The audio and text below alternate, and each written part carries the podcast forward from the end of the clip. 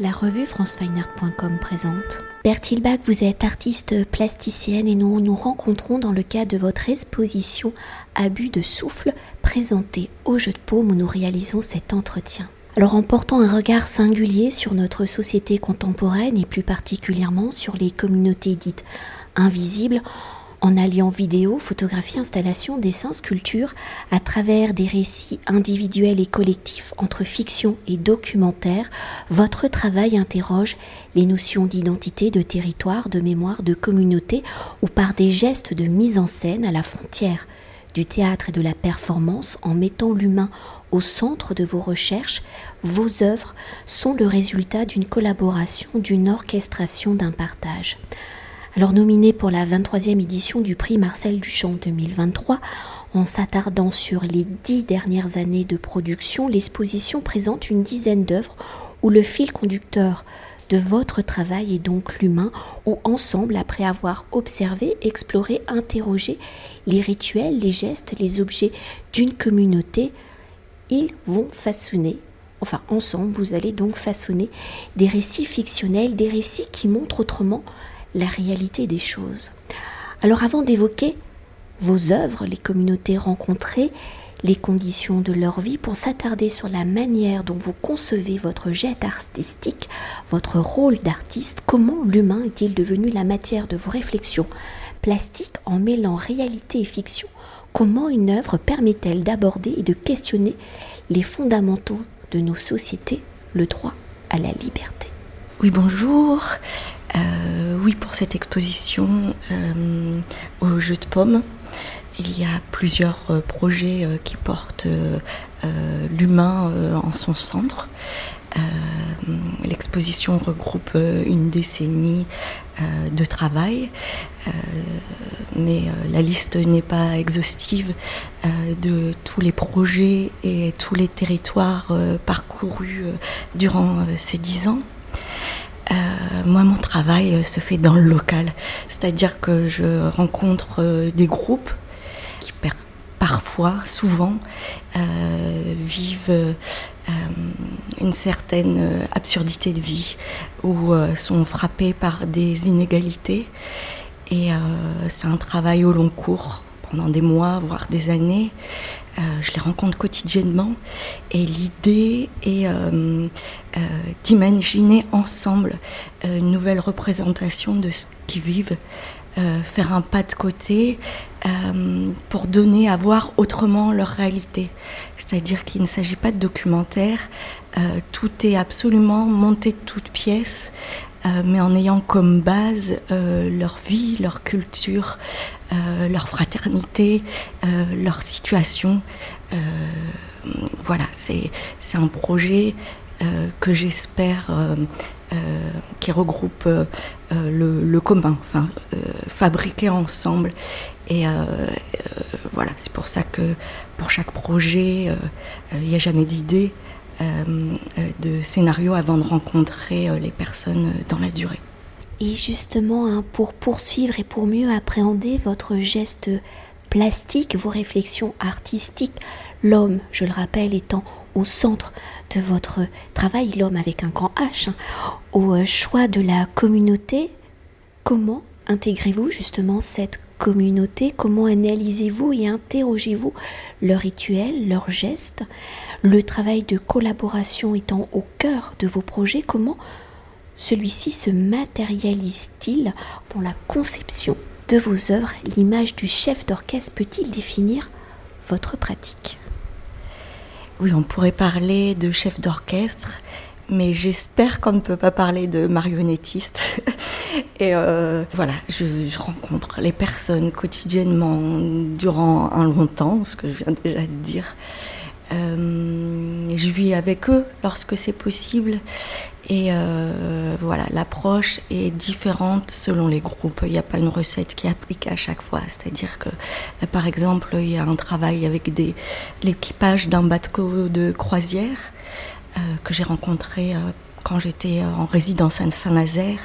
Donc, je me suis en fait embaucher dans un Siemens Club afin de rencontrer les personnes le plus souvent possible, les marins en escale ou, ou l'équipage qui allait prendre le paquebot de croisière en construction, euh, pour euh, des projets avec, euh, avec des tziganes à Ivry-sur-Seine. Je, les ai suivis dans le métro, j'ai suivi les accordéonistes durant de longs mois.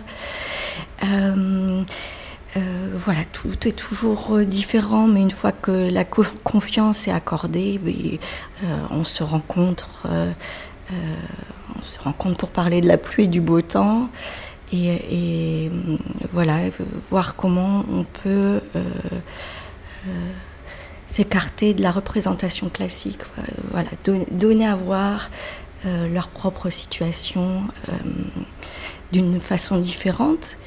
L'idée est d'imaginer une, nouvelle rébellion en quelque sorte, en marge de la contestation classique. Et en parlant de cette, euh, en marge de la contestation classique dans vos projets, il y a aussi beaucoup d'humour. Est-ce qu'on peut en dire quelques mots? Parce que euh, donc ces communautés rencontrées n'hésitent pas à se mettre en scène, parfois dans des situations à la limite de, l'absurde et du burlesque. Donc euh, comment justement tout ceci se passe, l'interaction Parce que sans eux, au final, il n'y a pas d'œuvre non plus. Exactement. ils font toute l'œuvre.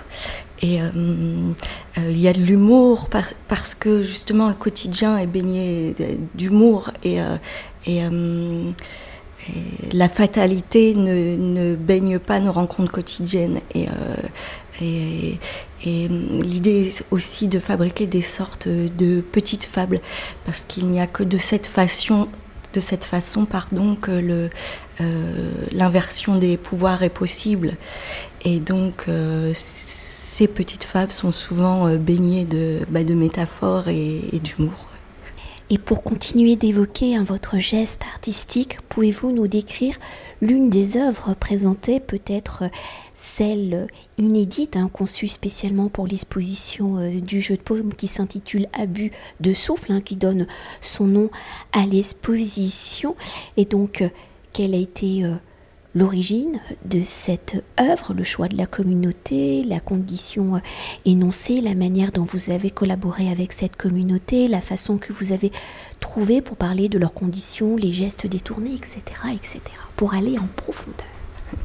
Alors pour Abus de souffle, euh, c'est une pièce particulière parce que je la vois plus comme une pièce euh, liaison.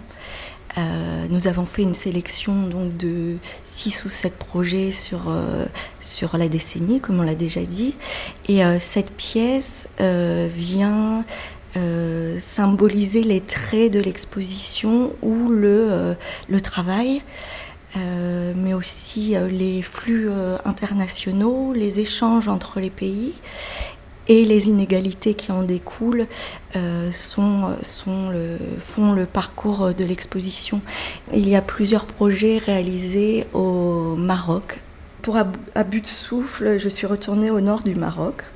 Voilà, il y a deux projets voisins réalisés également à Tétouan, dont Usine à divertissement, où on s'est interrogé sur le tourisme dit ethnique et comment devenir euh, comment dire, un parfait divertissement pour euh, touristes en mal d'exotisme. Il y a un autre projet donc réalisé également à Tétouan avec des décortiqueuses de crevettes. Euh, donc des petites crevettes sont pêchées en Hollande. Elles sont amenées au nord du Maroc parce que la main d'œuvre y est peu chère. Elles sont décortiquées par ces travailleuses et puis elles repartent en Hollande pour être vendues. Voilà, donc le troisième projet à but de souffle euh, est réalisé avec les hommes de ces décortiqueuses, euh, les maris, pardon, de ces décortiqueuses euh, de crevettes.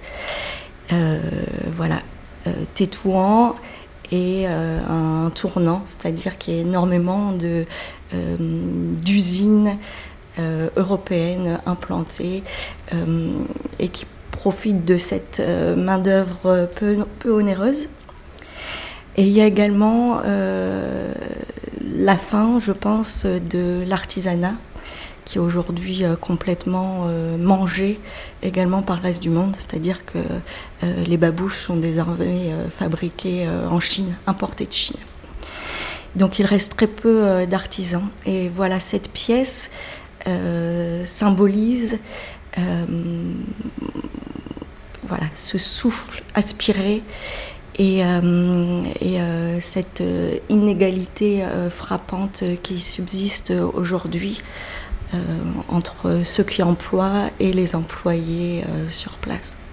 Et pour conclure notre entretien, je le rappelle, hein, l'humain étant au cœur de votre geste artistique, hein, l'exposition présentant donc une dizaine d'œuvres produites ces dix dernières années. Comment avez-vous conçu justement le récit de l'exposition, comment les œuvres conçues en autonomie forment-elles ici donc un récit cohérent, une seule et unique histoire?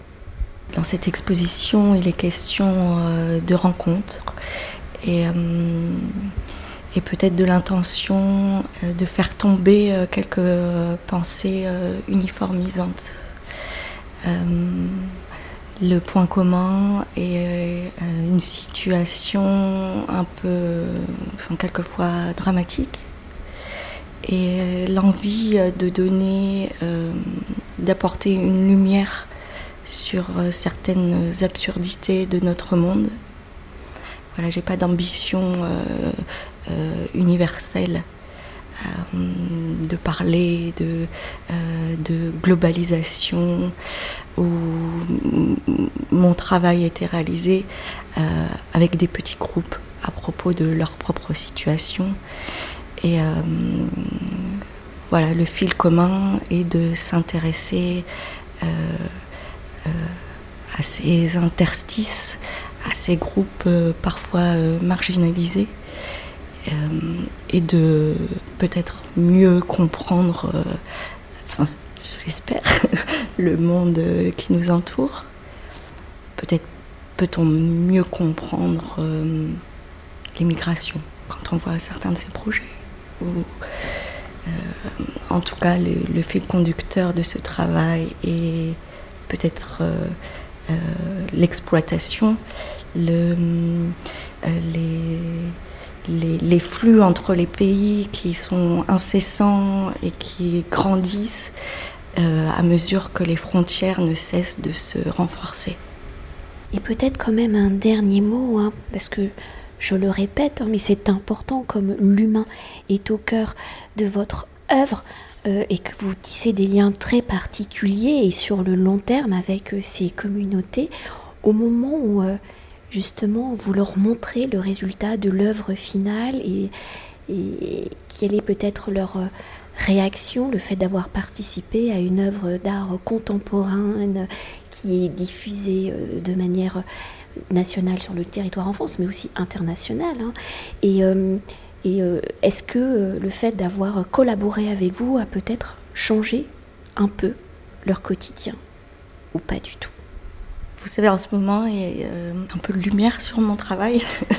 Et ces projets sont exposés dans, dans des lieux reconnus, euh, donc euh, j'en suis satisfaite, mm, mais euh, la, création est la base de chacune de ces rencontres et, et, comme une grande kermesse, c'est-à-dire que on utilise cette envie de, de se représenter autrement dans une grande joie. Enfin, dans la fabrication, on est loin de, de l'art contemporain, du cinéma, et il y a un truc de, de, très joyeux et, euh, et, voilà, de, spontané. Évidemment, toutes les personnes euh, euh, qui font les projets sont les premières à voir le résultat. Et, et il s'agit plus d'éclat de, rire, de, de voir ce, résultat. Il n'y a jamais de promesse de transformation sociale. Euh, je ne pense pas que, que, que, l'art a pouvoir, et en tout cas mon, travail pas du tout. Euh, il n'y a pas d'espoir de résilience non plus. Euh, l'idée est vraiment de peut-être de prendre conscience également de, de, de, ce qu'ils vivent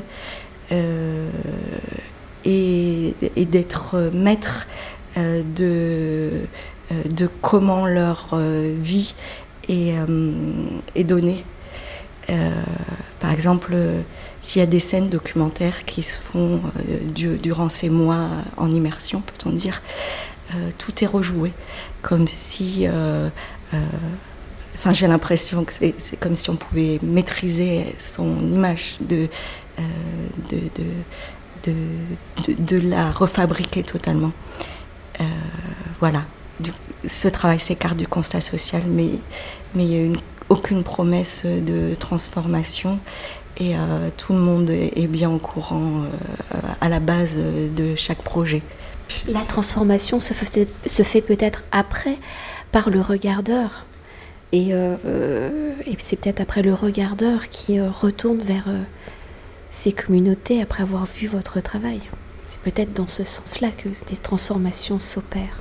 oui, j'espère qu'il y a chez quelques curieux visiteurs d'exposition une prise de conscience possible.